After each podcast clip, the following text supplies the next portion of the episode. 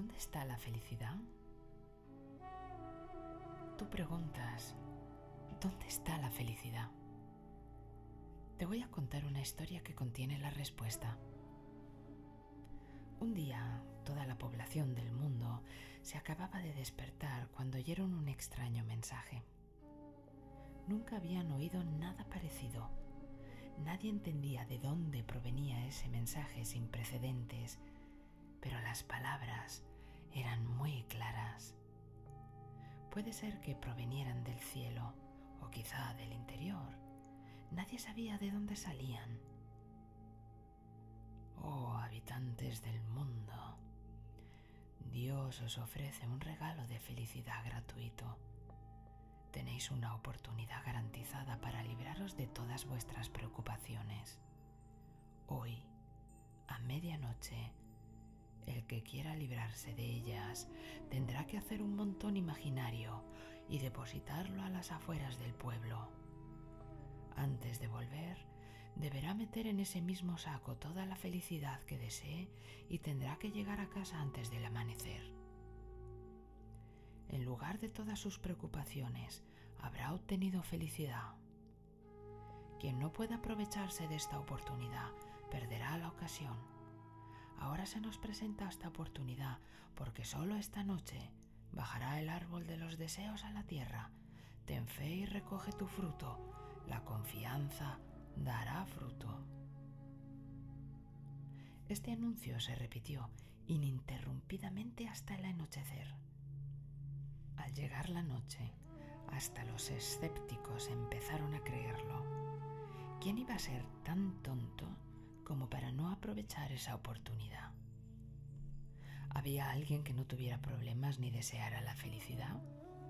La gente empezó a amontonar sus problemas. Todo el mundo estaba ocupado haciendo lo mismo, no dejarse fuera ni un solo problema.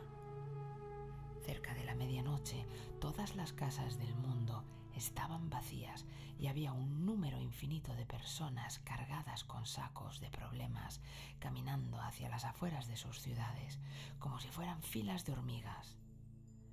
Cada vez los tiraban más lejos de la ciudad para impedir que pudieran volver. Y a partir de medianoche, todos empezaron a recoger felicidad apresuradamente, como locos. Todo el mundo se daba prisa para evitar que se hiciera de día antes de haber llenado su saco de felicidad. Había mucha gente y el tiempo era limitado.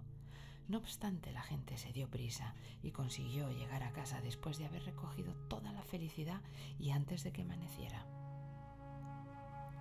Al llegar a su casa, se quedaron mirando sin dar crédito a lo que estaban viendo. En el lugar donde estaban sus cabañas Ahora había enormes palacios que llegaban hasta el cielo. Todo era de oro. La felicidad llovía del cielo. Tenían a su disposición todo lo que quisieran. Esta fue su primera sorpresa, pero había otra aún mayor. A pesar de haber descubierto todo esto, los rostros de la gente seguían sin expresar felicidad. La felicidad de sus vecinos les causaba sufrimiento. Sus antiguos problemas habían desaparecido, pero ahora habían sido reemplazados por otros problemas y preocupaciones completamente nuevos. Eran problemas distintos, sin embargo, la mente de la gente no había cambiado y por eso seguían siendo infelices. Mundo había cambiado pero la gente seguía siendo la misma y por lo tanto todo lo que les rodeaba permanecía igual. Había una persona que por supuesto no había aceptado la invitación para entregar su dolor a cambio de la felicidad. Era un monje desnudo. Lo único que tenía era su pobreza y apiadándose de su necedad, la gente le había pedido que se uniera a ellos. Iba a ir incluso el rey, así que también debía ir el monje. Pero él se rió y dijo, todo lo que hay en el exterior no es felicidad. ¿Dónde voy a ir a buscar lo que está dentro? Cuando he renunciado a la búsqueda, lo he encontrado. La gente se rió de su locura y sintieron lástima por él. Creían que era sumamente tonto, cuando todas sus cabañas se habían convertido en palacios y había gemas esparcidas delante de las casas como si fueran piedras y guijarros, le volvieron a decir, ¿todavía no te das cuenta de tu error?